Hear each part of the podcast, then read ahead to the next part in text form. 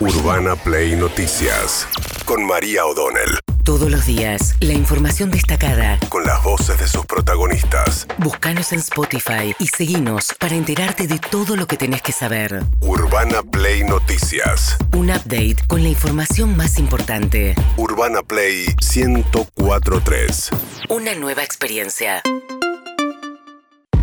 Bueno, una noticia triste, está internado en terapia intensiva en el Hospital Austral Esteban Bullrich, eh, el senador que padecía, padece de Lela, eh, que hizo muy público ¿no? todo su proceso de la enfermedad y uno vio la crueldad de esa enfermedad avanzar tan velozmente sobre alguien además que, que mantiene su lucidez intacta, ¿no? Me parece que lo más cruento de esas enfermedades, por lo menos para los que la miramos de afuera, o lo que me pareció a mí cuando lo entrevisté y demás, era qué bárbaro tener tanta lucidez y ser tan consciente de cómo tu cuerpo y, termina siendo un problema que ahora está justamente sedado y, con un respirador, que es que las vías respiratorias, ¿no? Empiezan a tener dificultades para comer, etcétera, y después hay un problema básicamente con, las vías respiratorias. Así que bueno, lo mejor para la familia eh, de Esteban en este acompañamiento de alguien que realmente ha hecho de esta enfermedad, eh, la ha llevado con, la lleva con muchísima dignidad y con mucho coraje también y con mucha fe, un hombre de muchísima fe eh, la familia, digo, en general es muy creyente, son, ellos son católicos, son muy religiosos, en el sentido de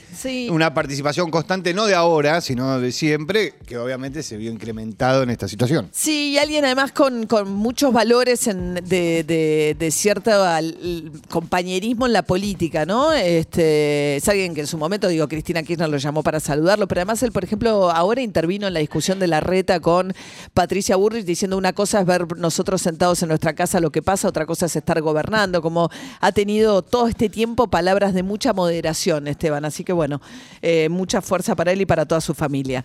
Eh, volviendo a eso, justamente la pelea sigue entre la ciudad y la, y la nación respecto de quién custodia la casa de Cristina Fernández Kirchner.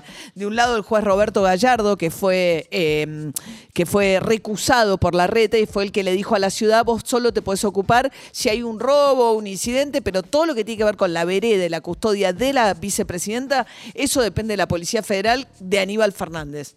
Es una costumbre que cada vez que el gobierno se siente molesto con la actuación de la justicia procede a recusarme. A mí solo no, recusa a varios de mis colegas también. La conclusión la tiene que sacar la sociedad. O sea, librito, que es la Constitución, es lo que el jefe de gobierno debería empezar a leer.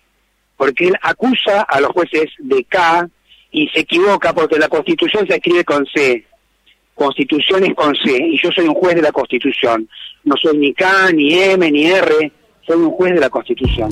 Bueno, ayer este Horacio Reyes Larreta le dijo a Cristina Kirchner que lo que ella pretende es avanzar sobre la autonomía de la ciudad de Buenos Aires. Cristina había dicho esta bendita ciudad, tenemos que discutir porque la Constitución, que es la reforma del 94, la ciudad de Buenos Aires en un tiempo era solo asiento del gobierno federal. Y el intendente lo elegía el presidente de la nación. Hace poquito murió el último intendente designado por Menem en su momento, que era eh, Domínguez, ¿no? Que era topadora Domínguez porque pretendía ir a la Villa 31 y entrar con una que era la solución entre enormes comillas, que venía de la época de la dictadura.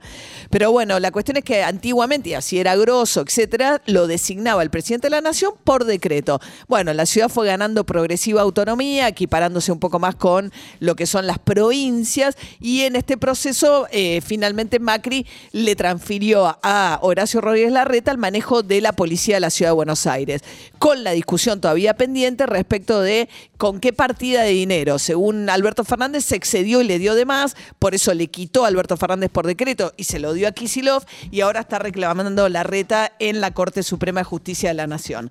Y en el medio de todo esto se cuela este debate, que es otro de los debates de fondo, ¿no? Se cuela por un lado el debate entre moderados y halcones del PRO, cómo posicionarse frente al gobierno y también vuelve el debate acerca de la autonomía de la ciudad de Buenos Aires.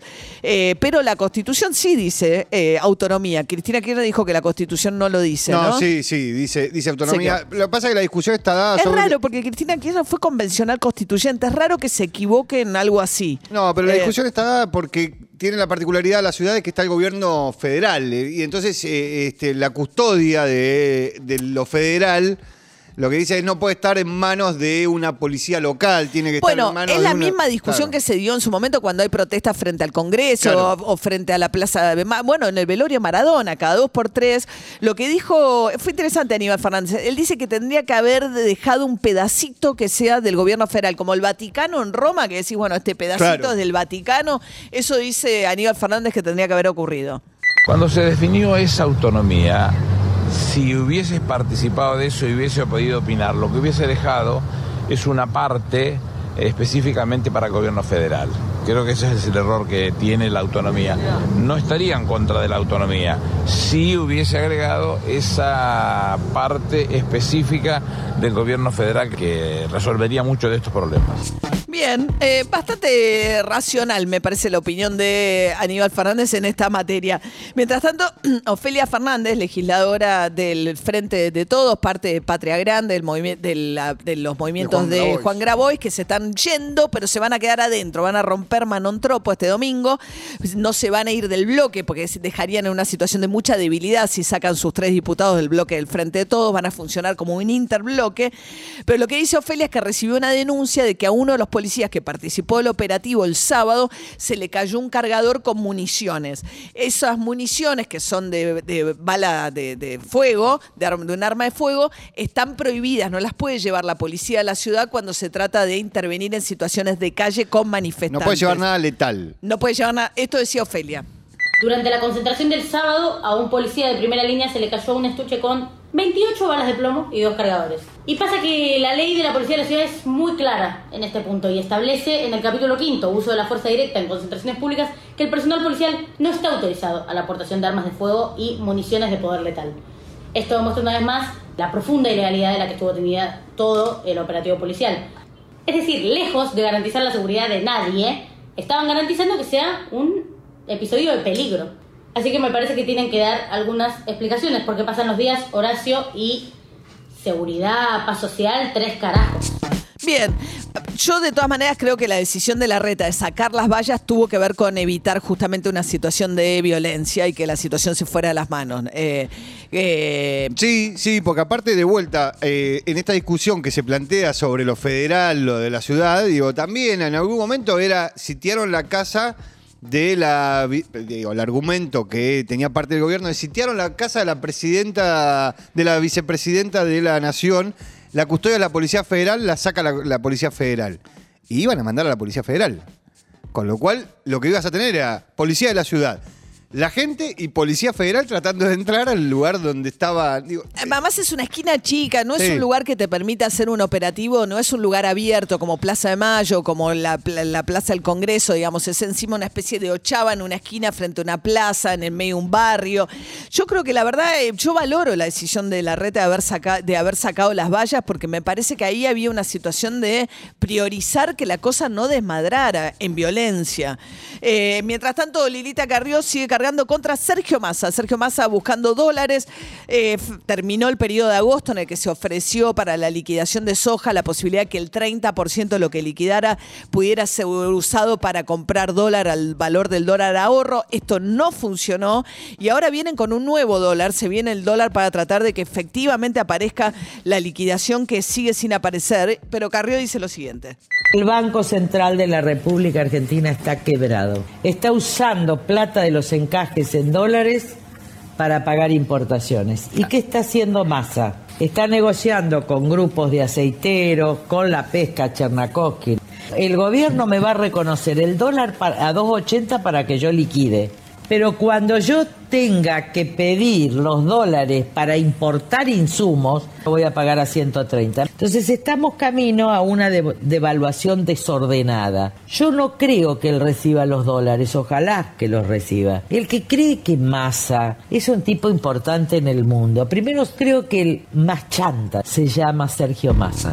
Bueno, eh, Lilita Garro tiene un tema con masa permanente. No es cierto que el Banco Central esté usando, porque no, puede por ley. Desde que ocurrió el 2001, cuando circulaba, se supone que con la convertibilidad había un dólar por cada peso circulante. La convertibilidad, y se, al caballo mete el corralito por eso, porque hay un momento en que no, vos ibas al banco y no te podía dar el banco, pues eso ya no existía. A partir de ahí, para que no volviese a pasar la corrida de lo que ocurrió en el 2001, el Banco Central está muy limitado, digamos, por los dólares, los depósitos en dólares que tienen los ahorristas en los bancos, hay garantía en el central. Sí, dos cosas que aprendimos del, del 2001, que no solemos aprender mucho de nuestros fracasos, es esa, esa es una y la otra es que los bancos, los internacionales, son locales. ¿Por qué? Porque si no tenían que responder las casas. Matrices, sí, claro, anda a buscarle. Entonces, digo, vos cuando, cuando hablas con, no sé, con cualquier banco de cualquier lugar del mundo, en realidad estás hablando con un banco local que tiene el nombre y las directrices del Banco del Mundo, pero que es local. Claro, que no va a responder solidariamente por los dólares que no te dé la filial de acá, en todo caso. Bueno, pero no es cierto eso, digo, porque genera mucha preocupación. Los eh, dólares que están depositados están, digo, por eso, eso están los encajes. Bien, eh, Sergio Más, hablando de eso, su declaración jurada de bienes, ayer se conocieron las declaraciones juradas de bienes de algunos de los funcionarios. Según Massa, él y la mujer en eso son consistentes, bueno, porque declara también Malena Galmarini como titular de AISA, tienen nada más que la casa de Tigre y una casa y un auto usado eh, con un un patrimonio de 10 millones de pesos. Máximo Kirchner, en cambio, tiene un patrimonio de 523 millones de pesos. Cristina Kirchner le transfirió sus bienes a Máximo y a, Florencia Kirchner. Ella, de todas maneras, subió su monto, sobre todo porque tiene la jubilación. Ella cobra dos pensiones, que en total son 4 millones de pesos mensuales. Aumentó su cuenta de plazo fijo. Pero el efecto, me parece que acá está el efecto Mercedes Marcó el PON, ¿no? Al obligar a que las propiedades de la ciudad de Buenos Aires tomen la evaluación fiscal distinta, ¿no? A la que tenían, a la que tomaban, que era una más baja. Muchos los, por ejemplo, Alberto Fernández vieron su patrimonio aumentado, pero no porque hayan incrementado su patrimonio comprando cosas nuevas, ahorrando más plata, sino porque aumentó la evaluación fiscal. Claro, porque lo que ya tenían, el valor que se toma para, para medirlo, bueno, se, se incrementó. Lo demás son dos dos propiedades en, el mismo lugar, en Tigre. Claro. Este, dos terrenos. sí, en realidad son es, dos terrenos en un barrio que, eh, es donde vive. Este, isla, en el country Isla del Sol, bueno, son los, dos terrenos donde tiene su casa.